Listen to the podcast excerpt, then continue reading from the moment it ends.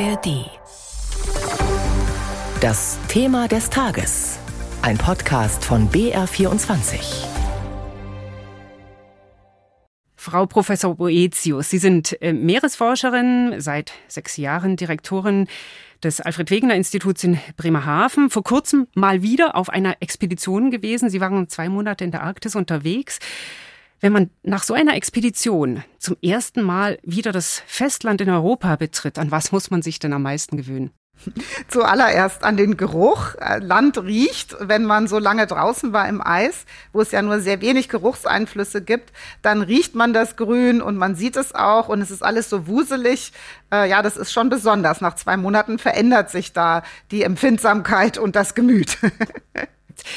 Aber lassen Sie uns über die Arktis reden, da wo Sie jetzt unterwegs waren. Wir haben dieses Jahr viele Rekordmeldungen zu Hitzeextremen hören können. Es gab so viele Waldbrände wie nie in Sibirien, Kanada.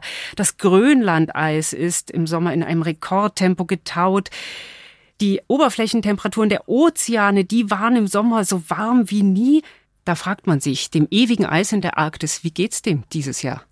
Genau, haben Sie das richtig gesagt. Wir sind mit einer ganz negativen Erwartung losgefahren zum 1. August. Da haben wir gedacht, wir werden wahrscheinlich einmal mehr bei einem gigantischen Mehr als Minimum unterwegs sein.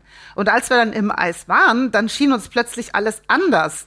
Das Eis sah anders aus. Es hatte eine ganz andere Form, eine andere Dicke, eine andere Verteilung. Und dann haben wir die Daten auch von der Fernerkundung zusammengenommen. Wir haben unsere Kollegen zu Hause gefragt, wo kommt denn das Eis her, was wir jetzt hier vor uns haben? Und und so haben wir dann festgestellt, dass durch ein Wetterphänomen wir also ein Eis hatten, was von woanders herkam als normal. Und so konnten wir uns auch die Unterschiede erklären, die wir entdeckt haben. Heißt es dann Entwarnung, wenn man sowas sieht?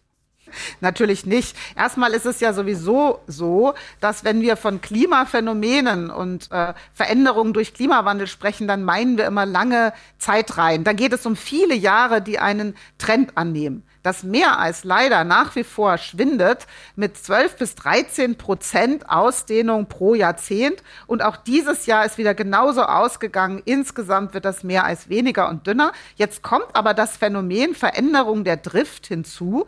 Wir merken, und auch das ist vorhergesagt, dass das Meereis des Arktischen Ozeans immer mehr Spielball von Wind und Wetter wird.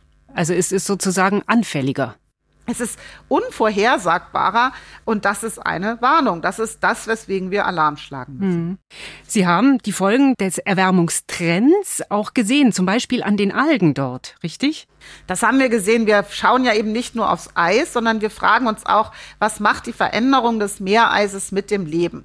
Wenn man sich jetzt einfach mal die Flächen überlegt, die hier betroffen sind, dann sind das riesige Flächen. Allein die Flächen Meereis, die sich verändern in der Arktis, sind so groß wie alle Wälder zusammen, die im Herbst das Laub verlieren. Also wir reden von riesigen Flächen der Erde und nur weil wir jetzt weit weg davon wohnen, heißt es eben nicht, dass das nicht riesige Flächen der Erde sind, die sich durch Klimawandel verändern und das nicht zum Guten. Was kann man denn da zum Beispiel sehen? Es gibt ja sogenannte Algenwälder.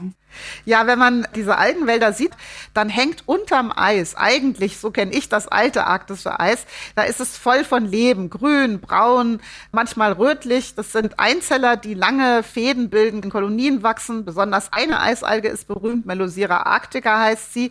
Und dieses Jahr war eben so erschreckend, weil das Eis von unten tot war. Es war einfach nur weiß, abgeschmolzen. Hier und da gab es Schwärme von quallenartigem Leben. Aber das, was wir da kennen, diese Untereiswälder, die waren einfach weg und auf einer riesigen Fläche. Ich war wirklich, ich konnte es nicht fassen und Sie müssen sich das so vorstellen, man ist auf Expedition, dann sagt man, okay, das war jetzt die erste Station, hier ist es schon komisch, wir fahren mal weiter. Die zweite Station, nee, vielleicht sind wir eine Ausnahme, dritte Station, vierte Station. Und dann in der Hälfte der Fahrt haben wir uns erst getraut zu sagen, nee, dieses Jahr ist wirklich alles anders. Das Eis ist abgeschmolzen von unten, es sieht tot aus und das Leben darunter reagiert darauf. Wie wird es dann nächstes Jahr sein, wenn dann noch El Nino dazu kommt. Also solche Fragen stellen uns dann in dieser Beobachtung. Was kann man sich da für Folgen ausmalen?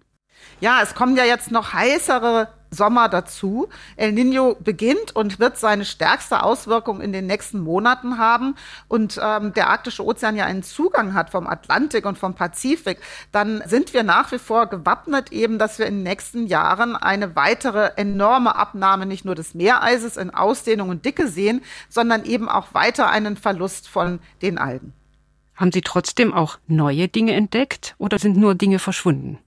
Nein, wir haben auch viele neue Dinge entdeckt. Also immer, wenn man in solchen Regionen unterwegs ist, dann entdeckt man etwas Neues. Und erstmal haben wir dann gesagt, meine Güte, 30 Jahre Arktisforschung und plötzlich ist alles anders. Das ist schon verrückt. Und dann mhm. haben wir am Meeresboden auch versucht, in Bereichen hinzuschauen, sind da vielleicht die Meereisalgen hingefallen und haben uns auch noch Seeberge angeschaut, erloschene Vulkane der Arktis und haben auch ganz neues Leben entdeckt, was wir noch gar nicht auf dem Zettel haben.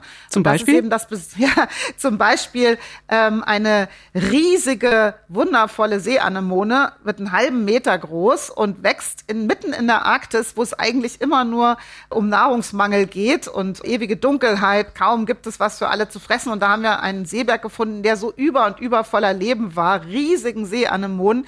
Die das stehen ist, da aprikotfarben mit ihren Tentakeln und wedeln im Wasser. Genau, und man kann es nicht fassen, wenn man die vermisst und weiß, dass nirgendwo sonst so riesige Seeanemonen in der Arktis jemals beobachtet wurden. Und wir haben auch keine Antwort, ja, was fressen die denn? Es kann ja nichts von oben kommen, das würden wir ja dann sehen. Also immer zu verstehen, auf der einen Seite haben wir Beobachtungen und sind manchmal am Verzweifeln, wie schnell die Änderungen gehen. Und dann entdecken wir gleichzeitig auch immer Neues und freuen uns manchmal auch einfach nur voller Staunen und Respekt. Leben, Vielfalt auf der Erde. Meine Güte, was hast du für eine Geschichte? Und wer sind wir Menschen, dass wir da überall dran kratzen und es verändern? Mhm. Sie sind Direktorin eines großen Forschungsinstituts und ganz viele Forschungsfragen dort drehen sich auch um Folgen oder Prozesse der Klimaerwärmung. Wenn Sie jetzt von so einer Expedition zurückkommen, blicken Sie da noch mal mit einer anderen Dringlichkeit auf die Arbeit, die Sie machen? Mir tun solche Expeditionen wirklich sehr gut. Gerade in diesen Zeiten, wo man verzweifeln mag, was wir Menschen uns gegenseitig antun können. Da ist es auf dem Schiff zu sein mit so vielen jungen, alten Menschen, Mann, Frau aus allen möglichen Ländern. Wir arbeiten Hand in Hand. Jeder verlässt sich auf den anderen. Es gibt keinen Streit. Und dann ist man erstärkt davon, diesem Gedanken, dass wir so gut zusammenarbeiten können, wenn wir ein gemeinsames Ziel haben. Und das würde ich am liebsten viel mehr in den Alltag übertragen. Was müssen Menschen, die nicht wie Sie mit in der Arktis waren, was müssen sie unbedingt wissen? Sie sollten sich gerne ein bisschen mehr vernetzt mit dem da draußen fühlen. Viele Menschen, die in die Arktis zu Besuch fahren, vielleicht weil sie eine Reise genießen, die sagen dann ja oft, das hat mich verändert. Wenn ich hinschaue, wenn ich verstehe, wie besonders diese Landschaft ist, dann sollten wir Menschen einfach verstehen, sie hat auch was mit uns zu tun. Was dort geschieht, bleibt nicht dort. Es betrifft auch uns. Und wir wiederum wirken durch unser Verhalten auf diese fernen Lebensräume. Und das zu verstehen, sich verbunden und vernetzt zu fühlen, das ist schon eine ganz wichtige Erkenntnis.